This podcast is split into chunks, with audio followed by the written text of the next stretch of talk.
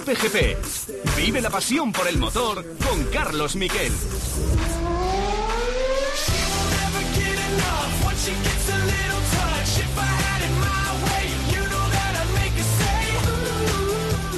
¿Qué tal? Buenas tardes, bienvenidos a Cope GP. Esto está ya muy caliente y sobre todo ha empezado ya. Han empezado el Mundial de MotoGP este fin de semana en Los Ailes, en Qatar. No ha habido victorias españolas, pero sí ha habido podios y mucho que comentar.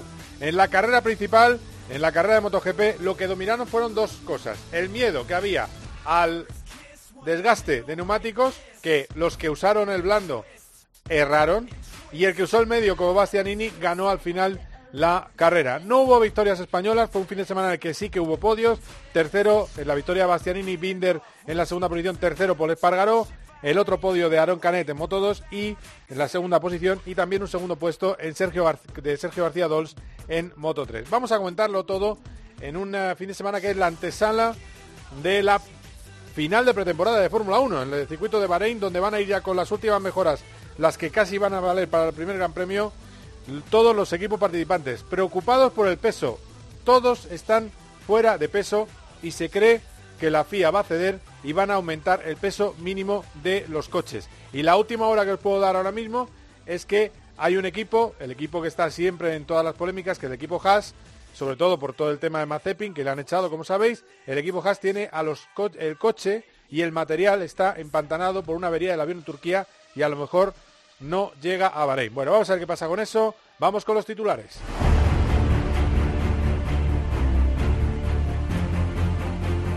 Empezamos con la fiesta de un piloto bendecido. Bendecido por este programa, le entrevistamos el lunes pasado y al final hizo un carrerón. Si no es por cinco vueltas, acaba ganando el Gran Premio, se quedó sin neumáticos, pero Paul Espargaró no solo fue el primero que en mucho tiempo bate a Mar Márquez, él acabó tercero y Márquez acabó quinto, hubiera podido ganar si le aguanta el neumático, al final le pasó Bastianini, le pasó Binder, acabó tercero Paul Espargaró, así se celebraba en su box.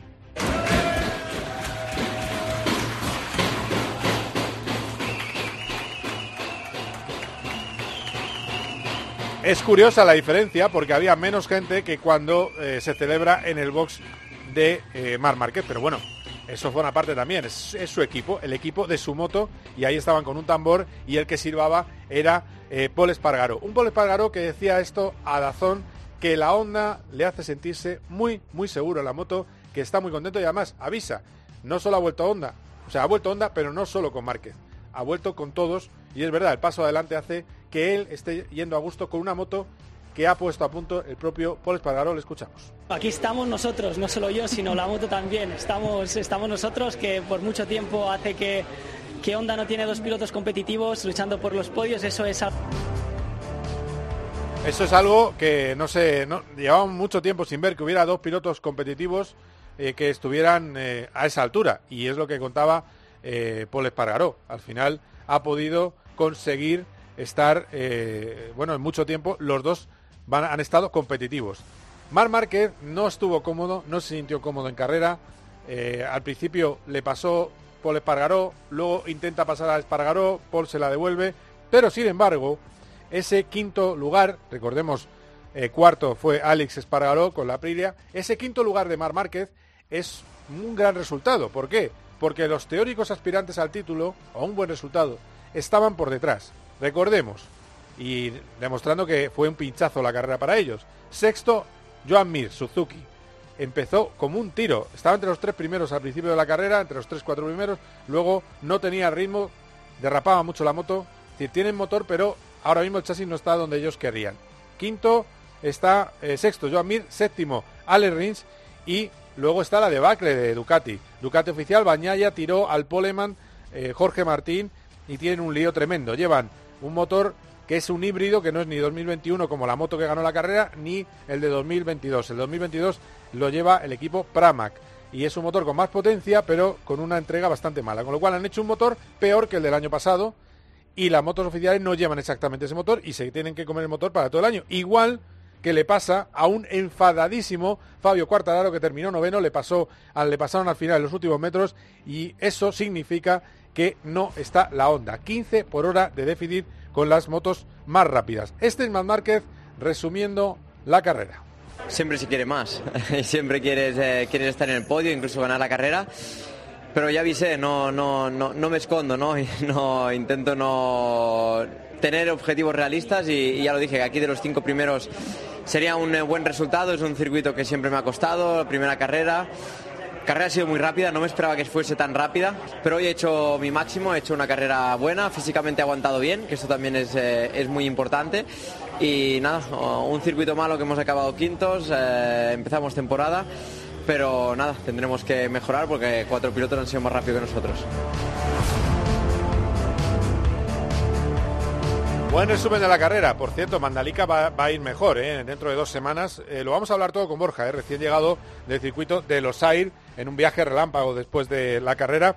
Y las otras categorías, ninguna historia en Moto 2. Vietti se fue, seis segundos de ventaja, ganó con una mano con la Calex, el piloto italiano, que estrena Calex. Segundo, a seis segundos, Aaron Canet, podio Aaron Canet. Tercero, Sam Lowe, que pasó a Augusto Fernández porque pues eh, Augusto Fernández se eh, chocó, le, sacaron de la pista en la última vuelta, si no hubiera acabado en el podio. Y esto era lo que decía Aaron Canet, un Canet que piensa en modo título, en modo título mundial y que se estrena en el equipo de Sito Pons. Canet en Dazón.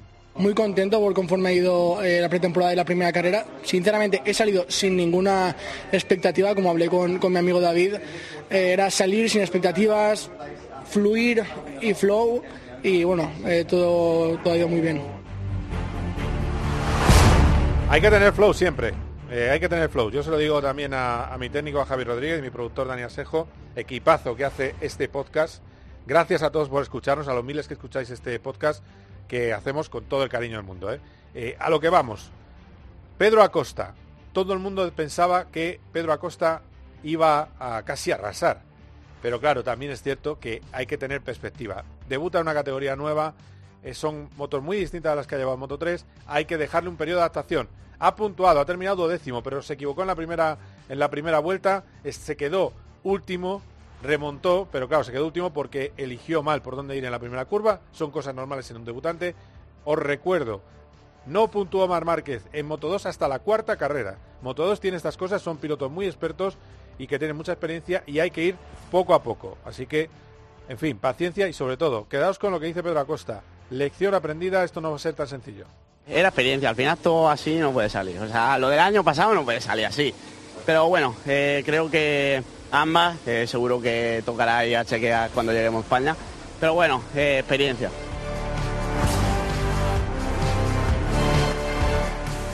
Intentar pensar por un momento cuánto tardan eh, 37 milésimas. Bueno, pues en el momento que estáis pensando en 37 ya han pasado las 37 milésimas. Esa escueta diferencia fue lo que separó en meta a Andrea Miño de Sergio García Dols en la carrera de Moto 3. Eh, tercero terminó Toba y ¿qué pasó? Bueno, pues que fue una carrera marcada también por la polémica porque el hombre que estaba en la pole Izan Guevara fue mandado no solo al fondo de parrilla, sino que además tenía que hacer una vuelta eh, larga, una long lap. Claro, tú ves las imágenes y es verdad que, obstruye a sus rivales, que hay un caos en pista, pero no era el único.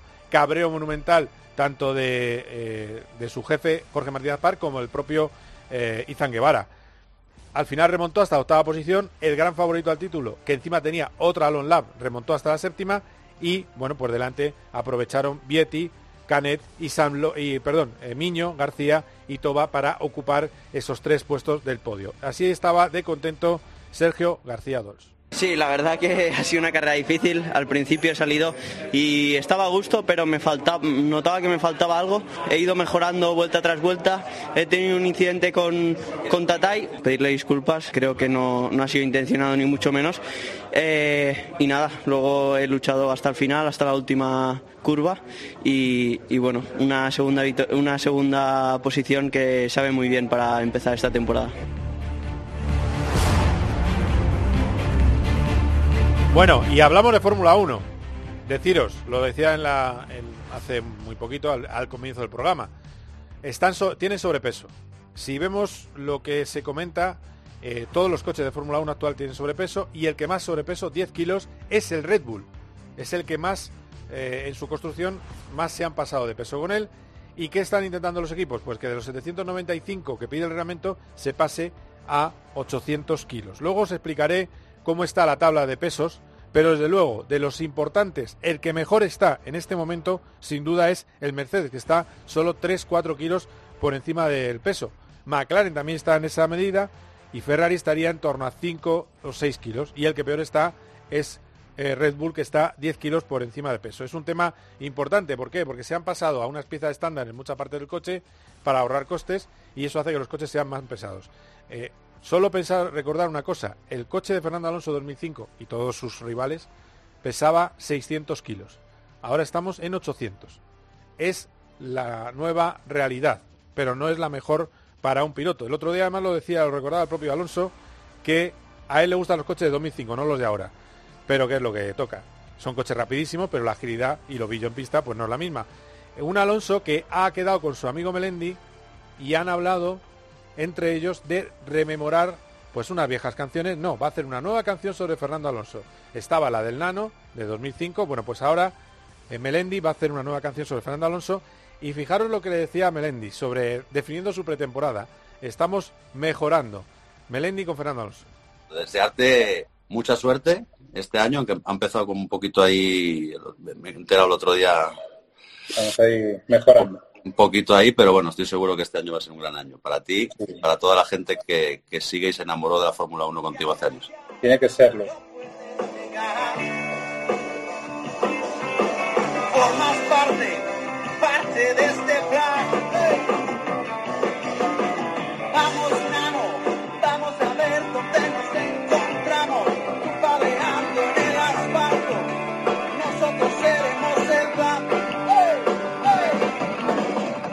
Bueno, pues estos son los primeros acordes de la nueva canción de Fernando Alonso. Vamos, Nano.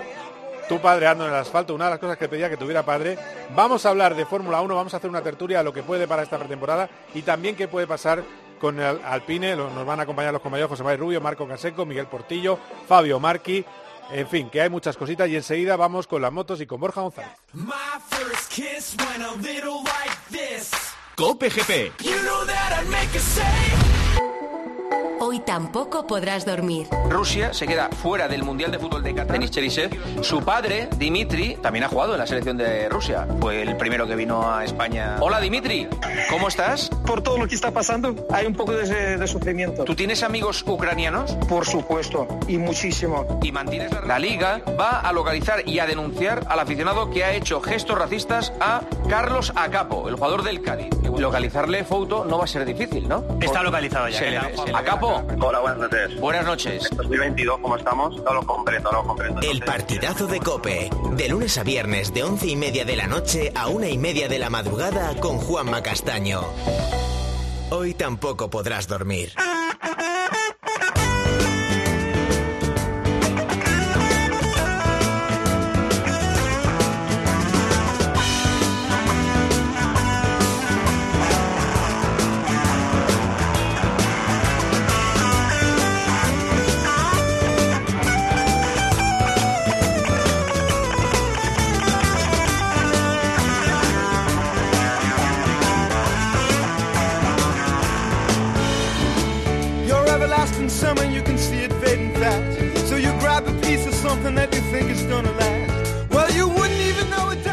Bueno, pues siempre hay que aprender algo. Eh, hola Borja, ¿qué tal? ¿Cómo estás? ¿Qué tal, Carlos? Eh, ¿Te había escuchado este tema de Steely Dan? No. Bueno, una banda de rock del que fue No, una de la- años la- 70. ¿eh? El fue- grupo sé quién es, pero no, no había escuchado esta canción. Bueno, súbele un poquito, que me gusta. Have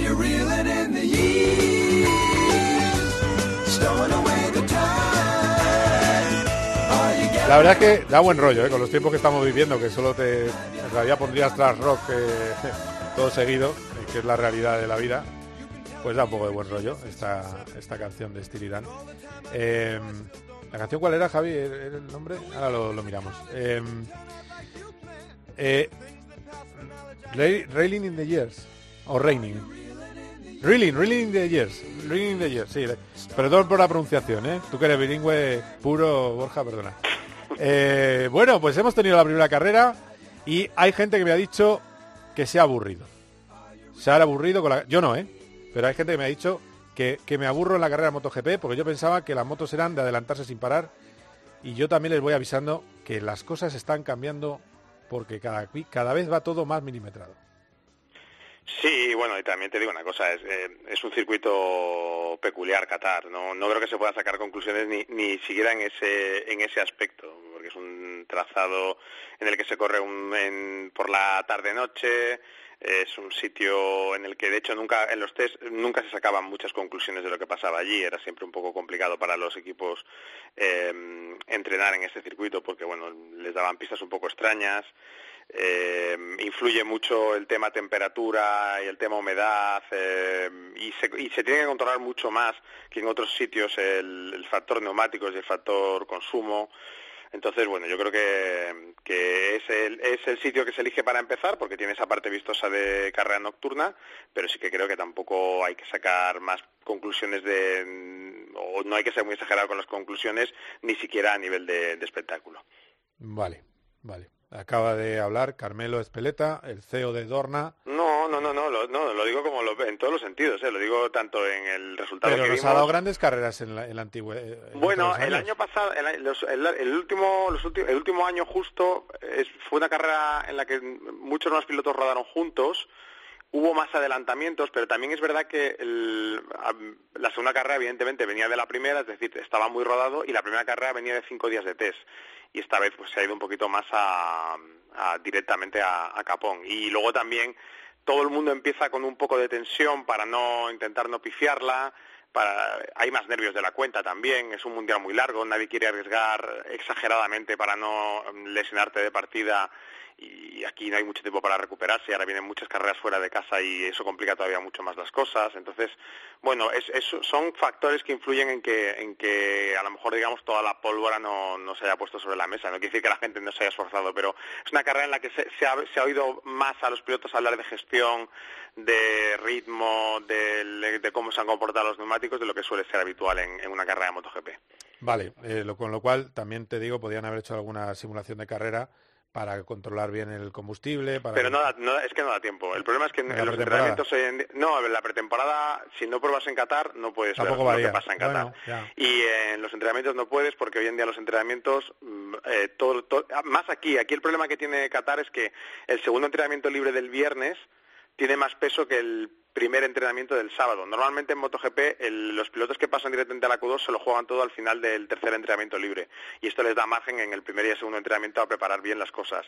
Aquí ya en el segundo entrenamiento libre del viernes tienes que ir a saco porque las condiciones son mejores que las del sábado por la mañana y entonces casi todo el mundo que pasa a la Q2 pasa ya con el tiempo del, del el viernes por la tarde y luego encima el viernes por la mañana si no ha habido entrenamientos antes la pista no suele estar bien con lo cual tampoco se puede aprovechar mucho y hay mucho menos tiempo para poder trabajar entonces eso hace que, que se queden sin, sin minutos para poder eh, tener más tan claras las cosas como se suelen tener eh, cuando has hecho cinco días de test o, o tres días de test que se hacían otros años Vale, bueno, pues eh, vale, vale, pues ya está. Yo te hago caso. Pero voy a seguir pinchando. Eh, sigue, sigue. No, pues te quiero decir, porque que si quieres hacemos aquí una cosa, un panegírico. No, no, no, no, no, Yo, no yo- no, pero yo te transmito, te transmito, eh, o sea, la gente quiere mucho contacto y mucha duelo moto a moto. Me da la sensación que inc- incluso yo creo que tan- los apéndices aerodinámicos tampoco van a ayudar a adelantar. O sea, que hay cosas que van a complicar la vida y van a hacer que sea más importante la calificación. Pero bueno, que no pasa nada, que a mí me encantó la carrera. Yo no, no eh, me gustó ese cómo fue remontando Bastianini, eh, estuvo bien, es decir, que no en las primeras vueltas, no, yo no la vi mal. Lo que pasa es que la gente, yo creo que se cree que va a ser todo fiesta y no siempre en el deporte todo es fiesta. La siguiente pregunta que te hago, eh, mira, a ver si ahora, Javi, me puedes rescatar una cosa que te voy a preguntar de dónde estabas tú cuando, cuando había fiesta con lo de Paul. Y primero, le hemos dejado bendecido, Paul Espargaró. Ya nos pasó el año pasado, acuérdate. ¿eh? este ventajismo me encanta Ventajismo total, absoluto. ¿eh? Imagínate que se cae, ¿eh? ¿Eh? Se coge, se, cae, se cae y, y no, no Es dimos yo nada. lo pensé, me imaginé, me vas a decir lo mismo. El año pasado hablamos con Martín y terminó haciendo pole y podio. Eh, y este año hemos hablado con Paul y ha, terminado haciendo también podio. Es que Cope, Cope GP da suerte, es así. Esto lo, esto lo utilizaré, lo utilizaremos para el protagonista de 2023. Claro, porque eh, el que, el que tengamos entrevista sube al podio. Y además, a ver, con esto de Cope GP da suerte, eh, hay gente que hace cuñas en la radio, ¿eh? Pero bueno, eh, a lo que voy. Eh, le has debido escocer tanto a un caimán como Mar Márquez, que yo creo que desde la época Pedrosa, estando él en condiciones, sin problemas de moto, sin caídas, le haya ganado un compañero de equipo, o sea, debe estar escocido, no lo siente. Bueno, pero primero de todo, escuchamos a Mar y ahora me dices lo, lo que opinas. Ya ha ido muy rápido toda la pretemporada. Cuando llegué aquí lo dije que, Paul está, está pilotando muy, eh, muy bien. De entrada dije que esta moto me costó un poco acostumbrarme, pero está claro que tener un, compañero de equipo rápido y, y que se encuentra como con esta moto también nos ayuda para seguir eh, empujando. Pues eso, que nos ayuda, todo fenomenal, pero se bajó de la moto desencajado con un cabreo. Bueno, yo, a ver, eh, en esto no voy a hacer, no voy a hacer de defensor de nadie. ¿eh? O sea, esto va como va. Evidentemente, a los pilotos nunca les gusta perder contra sus compañeros de equipo. Esta es la primera máxima. Y luego Mark está muy acostumbrado a no tener nadie que, le haga ni media sombra en una carrera en, eh, en, su box. Esto lo decía, por ejemplo, ayer en la retransmisión de Dazón Jorge Lorenzo, que eh, hacía mucho tiempo que no había un piloto en el, en el box de Mark que, le pusiese en complicaciones en una carrera, digamos, ¿no? Luego lo que pasa es que todo también, todo tiene su, sus matices. Es cierto lo que dice él, que esta moto ha cambiado, ha cambiado mucho y a él le cuesta un pelín más y se veía ayer como no iba tan suelto pilotando. Luego también hay otra cosa con Mark, que es, eh, y esto no, no es tampoco, no es que sea una excusa gigantesca, pero es verdad que él, eh, el pulso de correr, pues lo, lo, pierdes un poco cuando te estás tanto tiempo fuera de, de, una, de una carrera pura y dura. Luego fue una carrera rapidísima, y esto lo ha dicho él, pero es que el, el ganador de la carrera, Bastianini, me rodó, hizo eh, la carrera en 10 segundos menos que la carrera que ganó el año pasado Cuartararo, que la segunda, 10 segundos menos que la de Cuartararo, que ya había sido un récord. Eh, Cuartararo terminó noveno e hizo exactamente el mismo tiempo que había hecho el año pasado y con ese tiempo eh, ganó y ganó con un segundo de margen sobre el segundo. Aquí le valió solo para ser noveno y eso complicó mucho la posibilidad también de, de, hacer estrategia, es decir, eh, Paul se puso primero, empezó a tirar y entonces no dejó a nadie mucho tiempo para pensar. Y luego es verdad que es un circuito que a Marc nunca le ha entusiasmado y a mí me parece lo que sí que vi fue como una versión más cerebral de Márquez. Eh, en ningún momento intentó hacer nada extraño. Creo que fue un poco, no voy a decir con la calculadora, pero yo creo que, la, aunque él luego no lo diga, pero las cuentas de ver lo que tenía delante y ver lo que tenía detrás también le ayudó a, gestionar la carrera de otra manera. Y ver lo que tenía detrás, quiero decir, bueno, ver o saber lo que tenía detrás, porque ver no lo ve, saber que tenía detrás a Mir, saber que tenía detrás a Cuartararo y supongo que saber que, que Bañaya no estaba en la carrera, que son los cuatro nombres, él sí, y estos sí. tres que hemos marcado como, mm. como los pilotos que, que tienen que, que pelear por el título. Esto contando con que, ya lo habíamos hablado, teóricamente la Suzuki había dado un paso gigantesco. Se, se vio ayer, ¿eh? en, en, carrera en, en recta, se vio que esta vez no, no, estaban para bromas. No era esto que, como el año pasado, que, que, Mir perdió el segundo puesto en la primera carrera de manera humillante, abrasado por las Ducati de Zarco y de Bañaya. Esta vez la, la, Suzuki aguantaba perfectamente y en entrenamientos todo el mundo le señalaba como los pilotos con, con mejor ritmo. Y yo creo que ver a la Suzuki detrás en esta primera carrera ver el sufrimiento de la Ducati 2022 eh, con esa caída de Bañaya y ver a Cuartararo eh, en la novena posición tan atrás, y en novena porque hubo gente además que se cayó delante, si llegan, los que se caen se caen, ¿eh? pero que decirte que, que para hacer una cuenta real, real, de la posición probablemente estaban por debajo del puesto 10 ayer las Yamaha. Entonces yo creo que eso a lo mejor a él le dio un poco de aire para, para interpretar la carrera de otra manera, sabiendo que, que ahora van a llegar sitios mucho más propicios para él. No sé Indonesia porque es un circuito nuevo, pero Argentina seguro es uno de los que mejor se le dan y sobre todo Austin.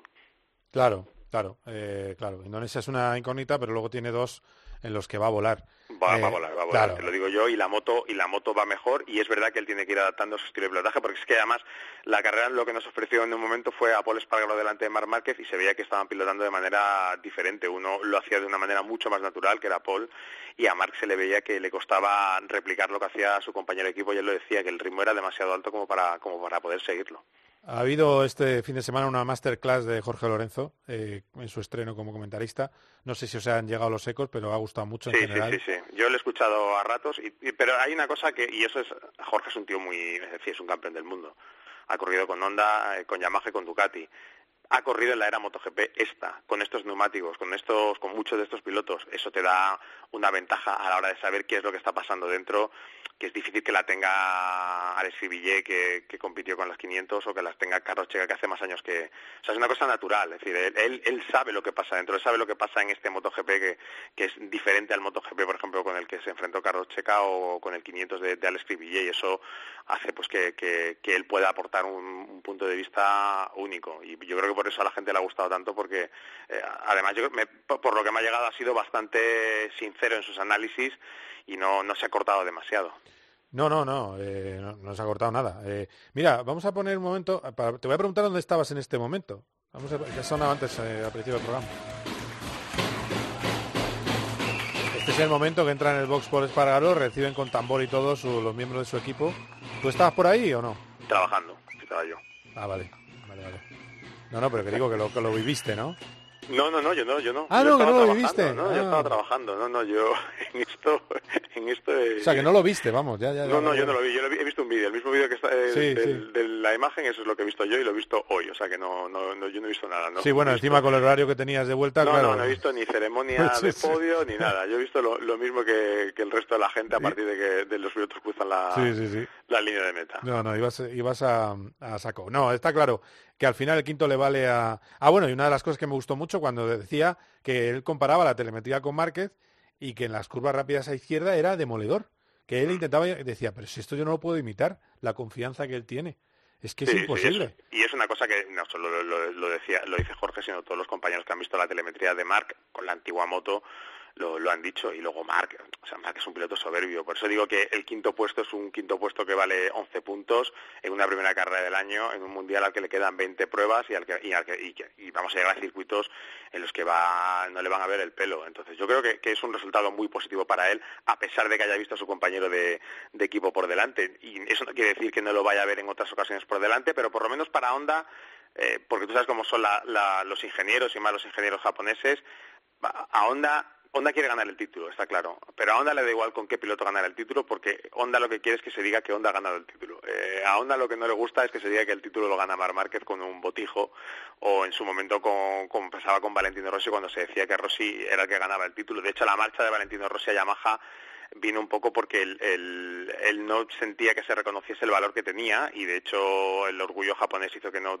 digamos no fuese un problema mayúsculo o ellos pensasen que no iba a ser un problema mayúsculo su marcha porque ellos tenían la moto y Rossi se fue a Yamaha y consiguió ganar el título a la primera y fue digamos un, un golpe a la autoestima. Y ellos después de que Marca haya ganado mundiales con una moto que a todo el mundo le parecía imposible pilotar porque se veían sus compañeros, se veía Jorge, Sí, se veía sí. Dani Pedrosa, tampoco les gusta que al final todo, todo el título entero, porque además era ganaba constructores, Todo, todo. equipo, todo Sí. lo ganaba él, entonces era todo títulos de Marc Márquez. Ellos mm, eh, que gane Marc el título les parece estupendo, pero si pueden tener un campeón y un subcampeón, o un campeón y un tercero, o ganar 15 carreras al año, 10 y 5, o hacer un montón de podios, pero demostrar que su moto es la que está ahí y que ha dado ese salto, pues eso es lo que, lo que le- les va a, a- a motivar a los, a los ingenieros japoneses. Yo sigo en lo que hablamos tú y yo desde el principio. No va a haber color en la lucha por el título, lo va a ganar Márquez eh, si no hay ningún percance, eh, sin mucho problema. Esa Sí, la- yo, yo, yo creo, o sea, yo creo que aquí en esta carrera una cosa que hay, hay pocas conclusiones que sacar, porque ya te digo que es difícil, pero sí que hay dos que me ha- que parece que, que bueno, que sí que son por lo menos eh, a tener en cuenta. Una es la, la parte Ducati, que parece que sí que sí que hay un problema que el, el- el nuevo motor o la, el nuevo- la nueva moto en su conjunto, porque los pilotos del equipo oficial Miller y Bañaya no están con el motor, por ejemplo, que tiene Martín, que él sí que tiene el 2022 o el que tiene Zarco, Sí. ellos tienen una versión previa. Eh, pero sí que parece que a- eh, a- algo ha fallado ahí en el, en el análisis de lo que necesitaban y no están ahora mismo con las cosas claras.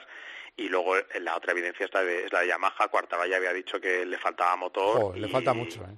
pero es que te le falta tanto motor que creo que era en el cuarto entrenamiento libre el- la velocidad punta de Cuartararo era la última y por delante de él estaba la Yamaha del año pasado que lleva Darren Binder, que es un piloto que acaba de subir directamente de Moto Madre 3. mía. Entonces, eh, eso quiere decir que no sé si han, no sé qué, qué tipo de aerodinámica han estudiado, pero parece que más, más que poner algo para correr, han puesto algo para frenar. Eh, entonces ahí, esos dos son los que han, digamos, los que más han pinchado aquí, los que más dudas han generado.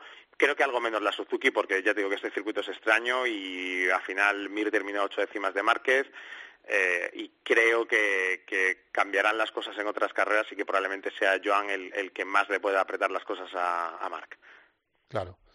Claro. Eh, bueno, vamos a ver. Sí, sí, yo creo que, que- que cuidado con Mir, ¿eh? que no, no, no está esto ni mucho menos acabado. Es otro de los que va sacando puntitos los días regulares. Eh, Exacto.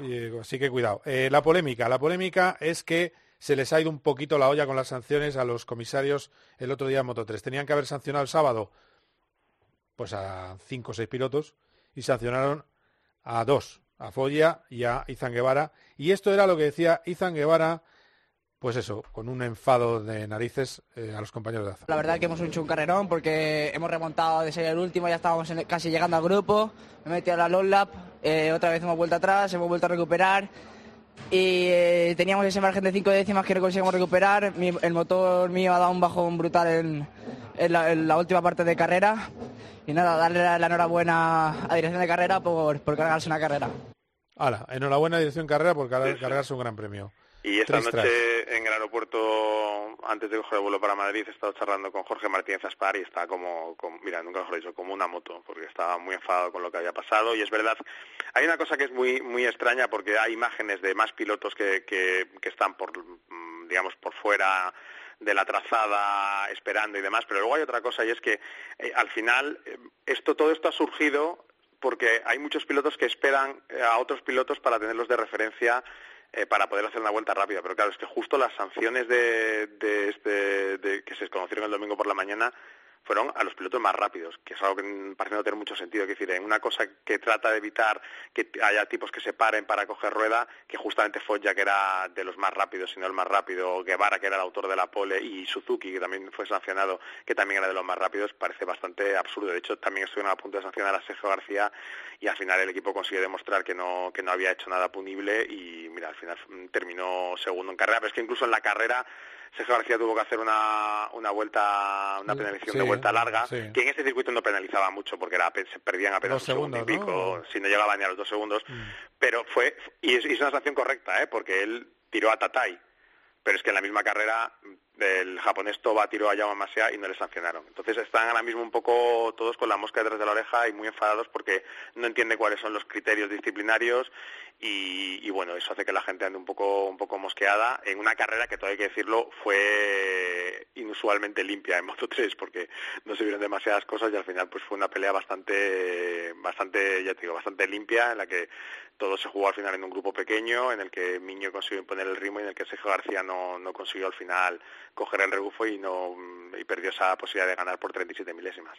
Bueno, pues así, así fueron las cosas. Y luego Moto 2, simplemente, y ya para terminar, eh, Borja, eh, pues un poco eh, que el reportaje de, con, eh, de, de ir a, a, a casa de, eh, de Pedro Acosta lo dejamos, lo vamos aparcando un poco, ¿no? Sí, a ver, no, o sea, yo creo que Acosta vivió lo que es un estreno. Se cayó en los entrenamientos dos veces, en el entrenamiento oficial salía al décimo, eh, intentó recuperar posiciones en la primera curva, pero esto no es Moto 3, es Moto 2, y al final se fue largo, entró en el puesto 24, hizo una muy buena remontada, terminó en el puesto 12. El ritmo suyo de carrera, yo lo estu- me estuve fijando y no era un ritmo increíble, o sea, para decir, bueno, estaba para pelear por la victoria, bueno, por la victoria imposible porque ayer a Vietti no le veía a nadie, ni, y yo creo que ni siquiera por el podio, pero es un pilotazo, ¿eh? o sea, y se ha visto lo rápido que se adapta a la categoría, adelantar también 12 posiciones en Moto 2 no es nada fácil, esto no es Moto 3, y va a estar ahí, ¿eh? pero lo que dices tú, el, no es tan sencilla la cosa, y hay gente buena, ya se ha visto con Vietti, con Ogura, con Canet, eh, Augusto Fernández que rindió un poquito por debajo de lo esperado, aunque, bueno, yo creo que si no llegase por el toque de Ogura en la última curva habría sido tercero, El de, eh, Ogura, Ogura le penalizaron, perdona. no, no, no, no, No. porque realmente si te fijas en la maniobra, no sé si ha habido mucha queja por parte de Augusto, pero en realidad Augusto deja una puerta abierta por un pequeño error en esa trazada y Ogura la interpreta un poco, no a la japonesa, porque la verdad que para ser japonés la interpretó un poco más latinamente.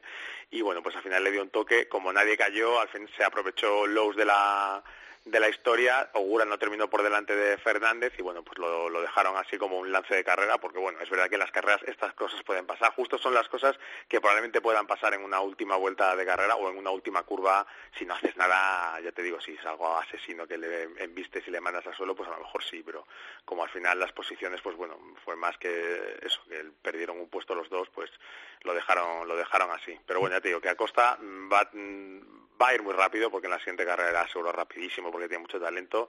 Pero bueno, tiene también que, que ir aprendiendo estas cosas y seguro, porque es un chaval para eso es muy muy muy espabilado, seguro que ha tomado buena nota de todo lo vivido este fin de semana y, y veremos otra versión en Indonesia, aunque Indonesia ya te digo que va a ser un sitio extraño porque ahí ni Moto 2 ni Moto 3 han rodado y a ver qué, qué se encuentran en este circuito. Es buenísimo, así que esper- esperamos lo mejor de él, sin duda. Bueno, muchísimas gracias, Borja. ¿eh? Seguimos hablando.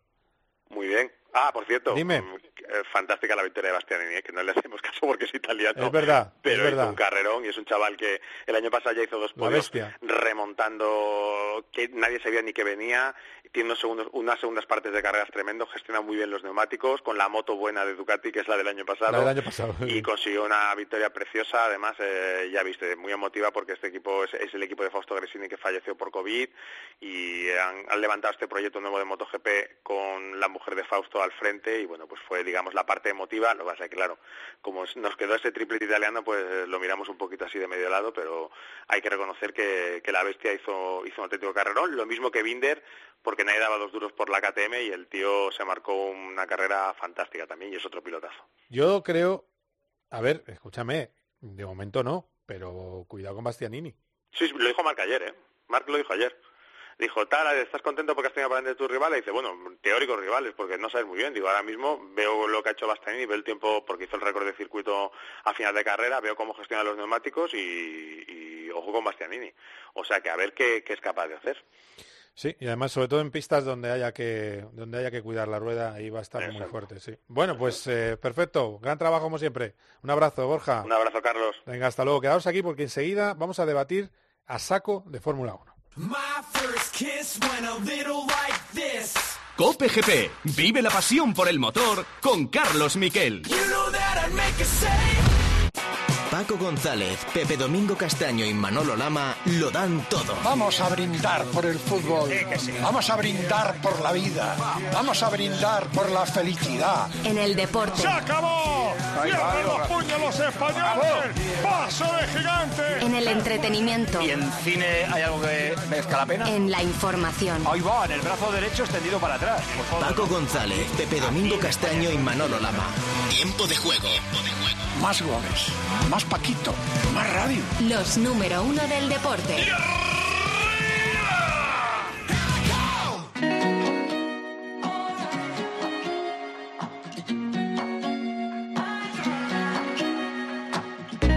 No breaks, no breaks. Your hand in my heart in a tight race. I want you close, but you want space.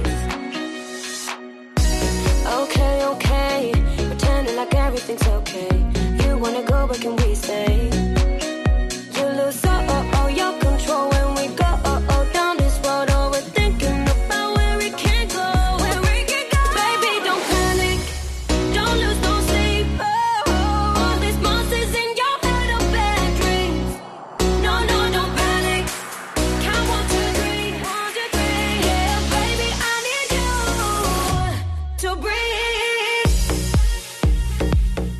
Aquí estamos, eh, Fórmula 1, este, bueno, este fin de semana, un poco el fin de semana, jueves 10, viernes 11 dom- y sábado 12. Vamos a tener los test de pretemporada de Bahrein, que son tres días básicos porque los equipos con lo que han aprendido en Barcelona van a llevar las versiones mejoradas de sus monoplazas y estamos con los coches gordos. Ese es el, el último problema de la Fórmula 1. Todos están pasados de peso. Había uno que no, que era el Romeo, pero es que resulta que el, el suelo que llevaban en Barcelona pues es inviable, es demasiado frágil. Eh, vamos a hablar, vamos a hacer un tertulión, un tertulión que a ver cómo me sale, que yo no soy Juanma Castaño, que eh, va a ser con cuatro protagonistas. Vamos por el más veterano, que siempre hay que recibirle con honores, José Mari Rubio, ¿qué tal? ¿Cómo estás? Hola, buenas tardes, muy bien. Bueno, que estás ahí velando armas, ¿eh? que te vas a ir pronto a, a Bahrein, pero a la carrera. Sí, no, sí, no. pero a la carrera, a la carrera. Los Eh. test aquí se quedan. Exacto. Que además lo vamos a ver eh, en el en Dazón. Lo vamos a ver en Dazón y esta voz que va a salir ahora es la que lo va, se va a ocupar de retransmitirlos. Miguel Portillo, ¿qué tal? ¿Cómo estás? Y espero que estéis ahí todos detrás durante los tres días. ¿Qué tal? ¿Cómo estáis, Carlos, eh, José Mari? Pues eh, tres días intensos, ocho horas, 24 horas en total en las tres jornadas. eh, bueno, una maratón, pero qué bonito ver todos los coches en pista y como el año pasado, eh, os vamos a traer los test al completo y ahí estaremos. Muy bien. Además, eh, que sepáis que se pueden ver los tiempos en formula1.com, con lo cual mm, es verdad que alguien puede esconder algo, pero vamos a ver tandas, vamos a poder ver cosas que en Barcelona no era tan sencillo de ver y sobre todo eh, la gente tiene que sacar la patita ya en serio, ya tiene que probar las prestaciones del coche. Alguien que es experto en test, eh, es experto en Fórmula 1, un gran experto en Fórmula 1, pero además es un gran analista de las tandas. Es eh, Marco Ganseco, compañero del diario Marca. Hola Marco, ¿cómo estás? Hola, ¿qué tal? Hola a todos. Ya has preparado el boli, ¿no? Para estos tres días. Sí, sí, es una cosa que solemos hacer todos los años. Eh, a ver, hay, un, hay unas simulaciones de carrera habitualmente, que suelen ser el segundo o el tercer día, y se hace desde la, clasi- la- de la- desde la vuelta de clasificación a la eh, primer, primer stint, segundo y tercero. Y mm, se, se pueden esconder bien pocas cosas. Hay, hay equipos que no las hacen, ¿eh? pero hay otros equipos que las hacen siempre. Ferrari las hace toda la vida. ¿eh? Sí, siempre las ha hecho, de incluso eh, años mm, oscuros. Pero luego, además, eh, normalmente le gusta mucho a Mercedes hacerlas. O sea, yo, como yo si fuera jefe de equipo, sería muy chusco, y ahora presento a, alguien que nos va a acompañar ahora, eh, que nos queda uno por presentar. Eh, como yo sería muy, muy chusco, yo, si llevo un coche bueno, hago simulacro de carrera y lo que haga falta, para ir machacando la moral. Ahora, si llevo un coche malo, no, es que la trócola no podía hacer el simulacro, es que, ¿sabes? Red Bull no les gusta, hacen taldas sueltas y con más gasolina. Efectivamente, no les gusta. Y luego, y, y, el, y eso lo suele hacer también equipos que están un poquito apurados. eh, hacer las tandas sueltas con mucha gasolina y luego ya veremos. Porque es verdad que lo que les importa a los equipos, a nosotros nos importa el, el tiempo, a ellos lo que les importa es la curva de desgaste, que es lo que, lo que miran. Os voy a poner ahora un corte para presentar a uno de los periodistas que se había creído el plan. Y estaba en Barcelona el hombre, pues eh, dece- decepcionado porque dice, hombre, es que parece que Alpine no va a luchar por el triunfo. Eh, esto decía del plan como filosofía está bien de vida. ¿eh? En esa charla que ha tenido con Melendi, Fernando Alonso. Como tú decías antes, parte del plan es un poco ilusionarnos, ¿no? Y, y- y que tanta falta hace, ¿no? Después de la pandemia o, o lo que estamos viendo estos días, ¿no? En Rusia y en Ucrania y en todo, hace falta ilusión y hace falta que, que todos tengamos pues esa, esas ganas un poco también y con tu canción pasa de volver al pasado. O sea, hay gente que, escribe y gente que, que me para a veces por la calle y me dice, no sabes lo contento que estoy que hayas vuelto a la Fórmula 1 y con tu canción o cuando oigo la canción de Magic Alonso, de Melendi, de todo, es como si tuviese 15 años menos. Y la gente le gusta volver esos 15 años atrás y mucha gente dice, esto me recuerda cuando éramos felices, como Qué si bueno. ahora no lo fuéramos. Qué bueno. Hay, hay que aprender también a vivir felices con lo que tenemos ahora, que, que- que sigue siendo igualmente bueno. ¿no? Bueno, pues no sé si está feliz en este momento, pero recibimos a Fabio Marqui, Mundo Deportivo. Hola Fabio, ¿cómo estás? Hola, ¿qué tal? Bueno, bueno, bueno, eso, eso de habérmelo, de habérmelo creído, yo creo que supongo que, como que soy el más joven, eh, el más iluso, ¿eh? podríamos decir. No, más que nada era un, una opción, había una opción. Sí. Sí que es verdad, no- nadie podía decir que, que el Alpine de Alonso no podía estar, no, no- eh, que ese plan no podía existir y no podía eh, ser fructífero. Mm, que mirando la- los años anteriores de dónde partía en cuanto sobre todo a motor Alpine y en cuanto a recursos, mm, sí que es verdad que era difícil, pero pero había una opción y sí que es verdad que yo no esperaba en los test que Alpine estuviera tan escondido, tan conservador o tan eh, eh, no, no sé no sé cómo definirlo, pero mm, el plan que quería Alonso, ganador de estar ahí, que, se ha vendido durante este año, de esa posibilidad, pues yo creo que en los primeros días de test pues ya se vio que, es difícil que suceda, ¿no? Lo que pasa es que yo creo que hay una confusión. Yo creo que una cosa es un deseo y- y vender optimismo, que es lo que está diciendo Fernando en el corte, y otra cosa es que Fernando Alonso estuviera seguro de que iba a luchar por el título. Yo creo que en absoluto. Porque claro, luego eh, tienes que aguantar a todos los los tontitos, "Ah, este es el plan, eh, que llevamos dos semanas aguantando ya las frasecitas de los oportunistas. Eh, no, es que él está en un plan de un equipo de Fórmula 1 que estaba a 1,2 segundos por vuelta. Para que ese equipo de Fórmula 1 luche por el título, los que estaban delante tienen que dormirse. Entonces, como normalmente no se van a dormir, pues es muy complicado.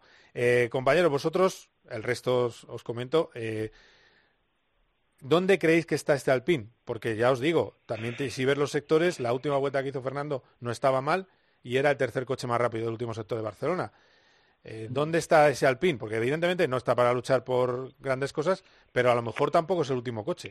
Pues yo creo que está donde estaba, es decir, que para hacer quinto y, y con eso irse muy contentos a casa después de esta temporada. El problema del plan es que Alpine tiene un plan y Fernando tiene otro plan para el cual tiene menos tiempo. Entonces, eh, el problema no ha estado en que el plan exista o no exista. Lo que pasa que para Alpine es un plan a, a medio largo plazo y a Fernando pues no le queda ese medio largo plazo para, para estar luchando con, con el plan de Alpine. Él necesitaba otro plan más rápido. Fíjate, él ya desde el primer día está diciendo que la pelea está en la evolución, que ahora mismo los coches, dentro de que son parecidos, eh, son muy diferentes, pero igual dentro de cinco carreras sí que están muy igualados y hay que ser muy rápido en esa evolución en la fábrica. Si Alpine eh, le mete trabajo y, le mete una inyección económica importante, pues puede que estén un poco más arriba, pero ahora mismo eh, yo creo que estamos de acuerdo que son el quinto coche. Eh, McLaren incluso por delante claramente, Ferrari, Mercedes, eh, Red Bull, bueno, es como, ha, es como ha nacido. Yo creo que ellos lo han hecho bien en el trabajo, en la reestructuración interna, pero es que el resto lo han hecho mejor y eso se ha visto. El resto son coches muy trabajados. Marco. Sí, bueno, yo quizá, quizá con el paso de la temporada pueda acercarse a McLaren o incluso estar por delante si todo le saliera bien, si el motor consigue dar los caballos que se que se le intuyen y no romper, que es muy importante, porque van a, a poder tocarlo por fiabilidad, eso no es una de las bazas que tiene. Si ha conseguido sacarle realmente potencia, aunque rompa ahora, si consigue irlo retocando, podría ser un coche, pero no más arriba de, del cuarto equipo a final de temporada. No lo, no lo veo más arriba de eso. Eh, Yo, fijaros una cosa, mi plan, ya que estamos hablando del plan, mi, mi idea positiva para Alpine era ser el cuarto equipo. Eh, esa era mi idea positiva, ¿eh? y, yo se lo decía a mis compañeros. Digo, si lo mejor que puede pasar es que McLaren, que tampoco es un equipo que evolucione mucho, porque tiene el budget, yo creo que tiene todavía más problemas económicos que, que Alpine, claramente, pues al final eh, por ahí pueda, y que Ferrari va a despegar, también lo sabíamos, porque evidentemente Ferrari ha estado dur- eh, durmiente y tiene una fábrica alucinante, bueno, pues eh, eso, yo creo que el horizonte era ese, pero bueno, eh, y la decepción va por ahí. Y también insisto, si sigue sin tener fiabilidad, pues no comparecerá, como pasó en Barcelona, que no compareció. Que el DRS da siete décimas también, ¿eh? Y no lo puso. Y que, era, y que terminó el 12 en los tiempos, que parece que terminó el, el 20, terminó el 12. Es decir, que sí, que no está bien, pero tampoco es, eh, eh, yo que sé, hash. No, no- quiero decir que algunos también lo han vendido como vaya hash lleva, no, tampoco es un hash. Eh, lo que pasa que no es lo que nos gusta para, para Fernando Alonso, pero bueno, vamos a ver qué pasa. Y ya le escuchábamos antes que decía, tiene que ser un buen año, decía Melendi, y hablaba de eso. Estamos progresando, era lo que le decía a, a Melendi, igual que el otro día en Barcelona, efectivamente comentó, como decía eh, Miguel, que, que es un tema de evolución. De, estos, de estas pruebas, luego está el tema del peso. 795 Alfa Romeo, pero, insisto, va a llevar un suelo reforzado, va a estar fuera de peso. McLaren se comenta que 798, Mercedes 799, Ferrari 801 y Red Bull 10 kilos por encima 805. ¿Qué hacen los malos jugadores? Cambiar las reglas. Cuando no les va bien, pues van a hacer lo que se, dice, se cree que se va a discutir en Bahrein es subir el peso y se va a subir el peso a 800 kilos, de 795 a 800 kilos. ¿Qué os parece estas trampas de trileros de los equipos de Fórmula 1 para empezar? A ver, ya a- a- seguimos con la moto arrancada. Yo siempre siempre he dicho que lo que no puede ser es que los que estén participando marquen las reglas. Entonces, a partir de ahí, pues las golfadas pueden ser de todos los colores. Más o menos. Vamos a tener pilotos otra vez eh, casi casi escuálidos, ¿no? ¿Os acordáis? Hace unas temporadas que el piloto no podía pesar más de 68 kilos, parecían jockeys. Bueno, pues al final, pues oye, a, a correr y los pilotos que estén finos porque el resto no ha podido hacer un coche ligero. El tema del peso, yo creo que, bueno, les van a poner 80 kilos, que es lo que les han puesto a los pilotos, y el que pese menos tiene que poner lastre. Entonces, para y por eso van a cambiar el van a cambiar el, el peso máximo. Entonces, yo sé que algún piloto está aplaudiendo por el porque suban un poco el peso. Así que, bueno, Algún piloto que habla español incluso. también. Que sí, no es sí, europeo, digo, español. vamos. Exacto. No, qué malo eres, ¿no? Bueno, igual, igual te está oyendo, ¿eh? Así que... No, no, escucha, pero gran piloto. gran piloto. Eh, yo es lo que veía. Yo lo que- También te digo que vi a un campeón del mundo recién estrenado que iba fino, ¿eh? Iba fino, pero al revés, vamos, que había estado... Había pasado un buen invierno el actual campeón, eh, Max. Se la ha ganado. Ya, ya, que ya, hombre, pues, las viuditas de Verstappen, ya, ya, pero escucha, sí, que se lo ha ganado, pero claro, luego ves llegar a Carlos. Carlos es como el empollón de clase que cae mal al resto. O sea, Carlos ha llegado, llega tan fino, tan fuerte, tan en, el, en, en su peso, en su alimentación. Claro, que los demás le miran y dicen, este tío, cago en la mar. Pero bueno, y luego está Fernando, que es un, es un cuello. Fernando es cuello, andante. Es que Ferrari lo tiene que hacer todo bien si es que si quiere estar ahí arriba. O sea, creo que el coche ha nacido bien, todo el mundo lo está mirando de reojo, pero no creo que sea el coche número uno. Eso, Y eso, eso desde- también es buena, buen tema. Sí, bueno, sigue, sigue. Perdona. Sí, Dale. y, y que los pilotos estén en su punto máximo también es esencial, porque ahora mismo hay un halo de que, eh, que Sainz va hacia arriba, Leclerc es muy bueno, pero no les tienen miedo eh, el resto de los pilotos megatop, eh, te estoy hablando de Hamilton, Verstappen, como dicen, bueno, sí, Ferrari está ahí, pero no me preocupa. Y, tienen que demostrar que, que están ahí para, para preocupar al resto. Y si tú no te metes en la pelea de la misma manera que lo hace Verstappen y Hamilton, no les puedes ganar. Eso está claro, lo tiene que demostrar. Si, si tú tienes que llegar la primera carrera y demostrar que puedes ganar. A partir de ahí, eh, si no lo consiguen es el- un poco el cuento de todos los años. Y es lo que un poco a lo que se agarran los, los dos equipos grandes. En cuanto a lo del peso, a ver, si es una decisión que toman los equipos y es unánime, eh, creo que es una desventaja para el que ha hecho los deberes, pero no me parece tan mal la medida que se quede un poco en medio y que va, va a seguir habiendo coches por encima del peso y otros van a estar justos. En el caso, de- en este caso, beneficiaría a Ferrari entre los entre los grandes y a Mercedes y, y Red Bull saldría que no ha hecho los deberes saldría perjudicado.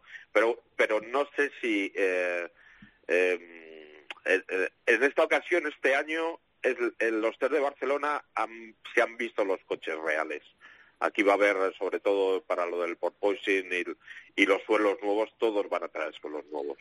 No sé si para los test, pero para la primera carrera todos van a tener suelos nuevos. Y, y a partir de ahí el rendimiento puede variar muchísimo. Puede haber alguna sorpresa todavía. ¿eh? Y luego está Fabio Marqui que, que cree que Ferrari puede ganar este año.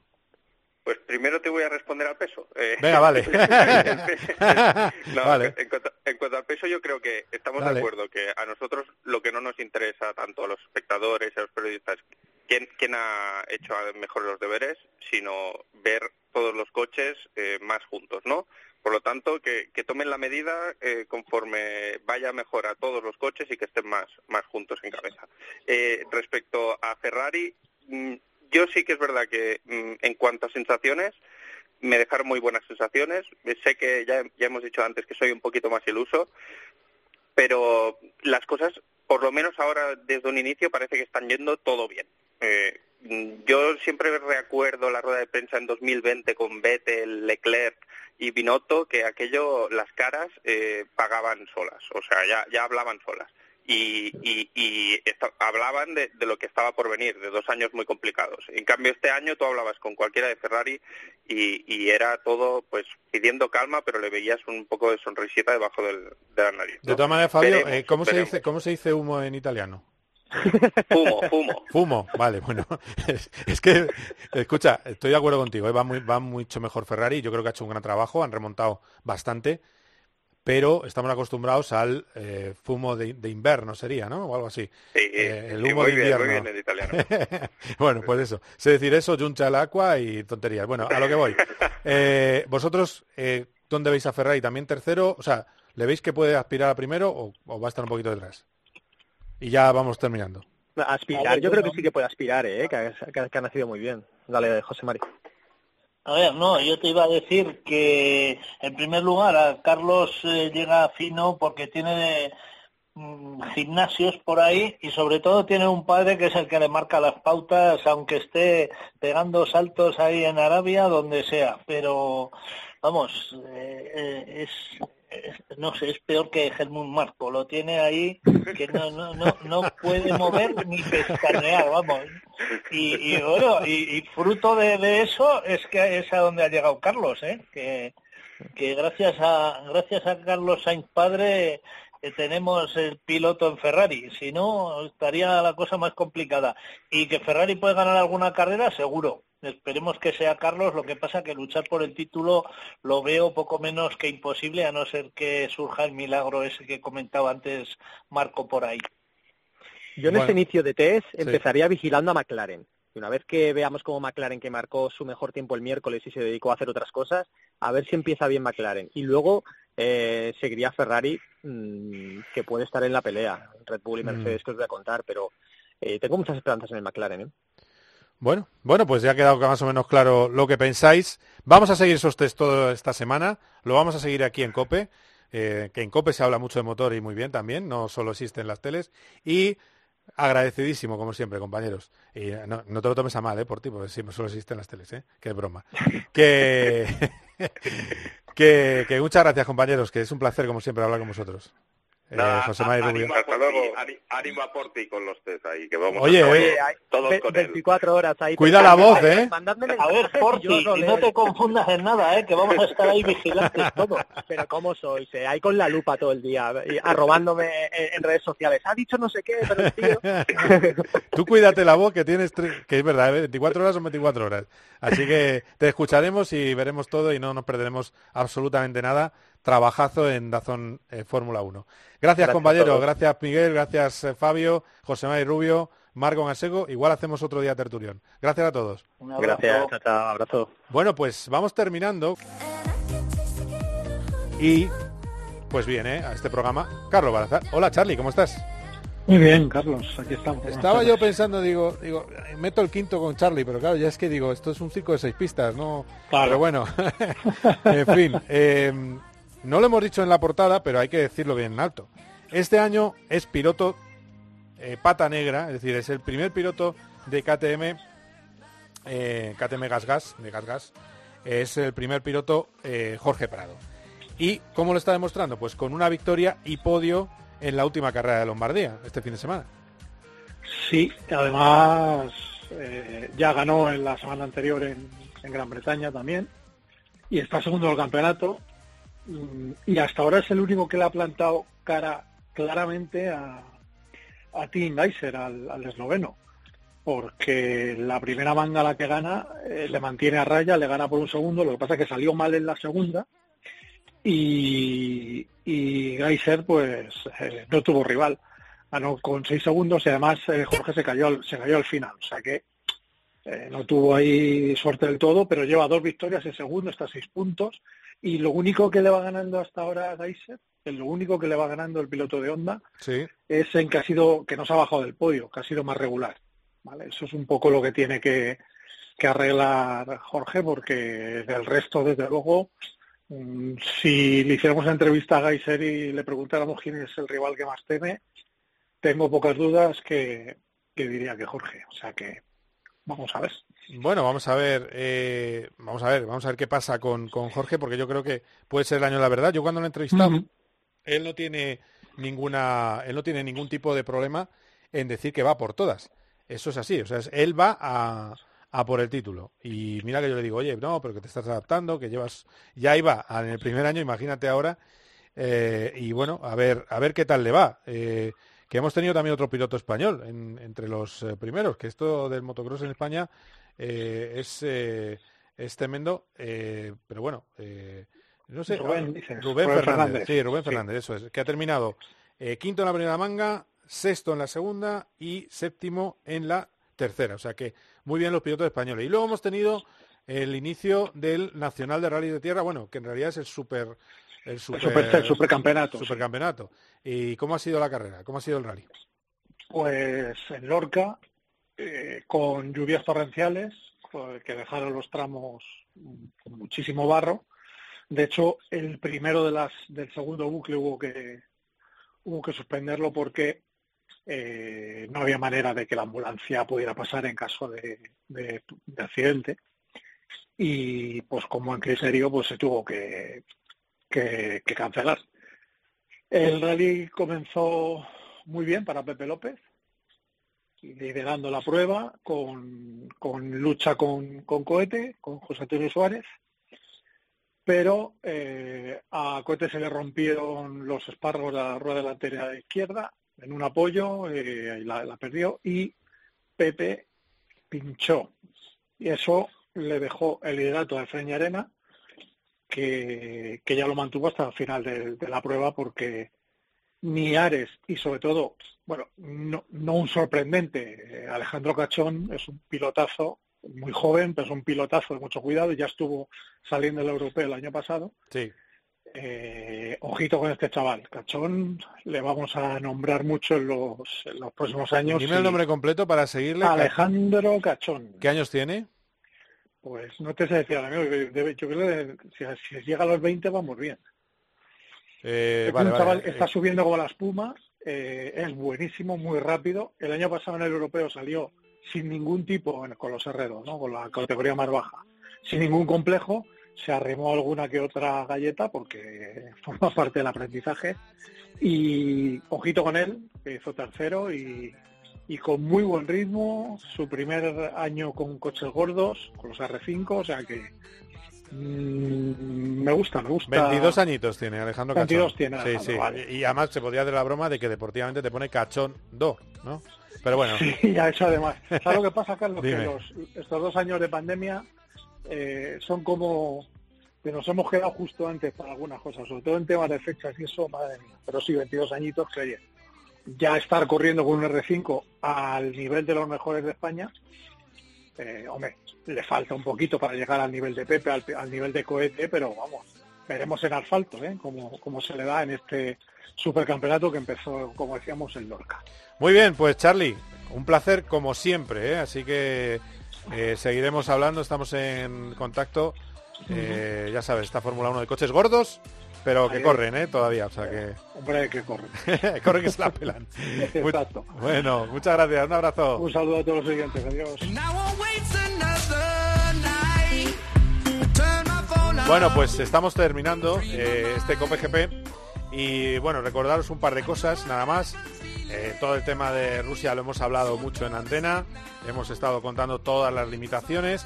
El último que ha caído es el equipo eh, G2 de Roman Rusinov, que ha decidido no correr en resistencia porque no quiere firmar las condiciones de la FIA, que incluyen una condena a lo que está pasando en Ucrania. Eh, si no, no te dejan correr.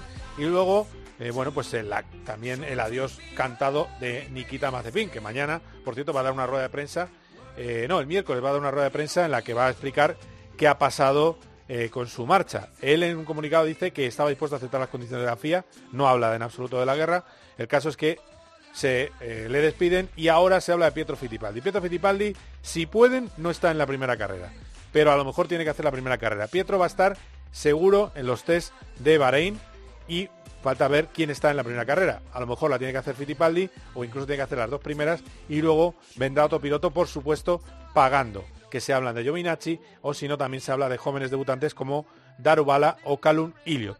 Vamos a ver qué pasa con eso y vamos a ver qué pasa con este arranque, casi arranque del Mundial de Fórmula 1, esa pretemporada que va a estar emocionantísima en Bahrein. Ha sido un auténtico placer estar atentos a la sintonía de Cope que vamos a estar entrando a todas horas. Muchísimas gracias. Adiós.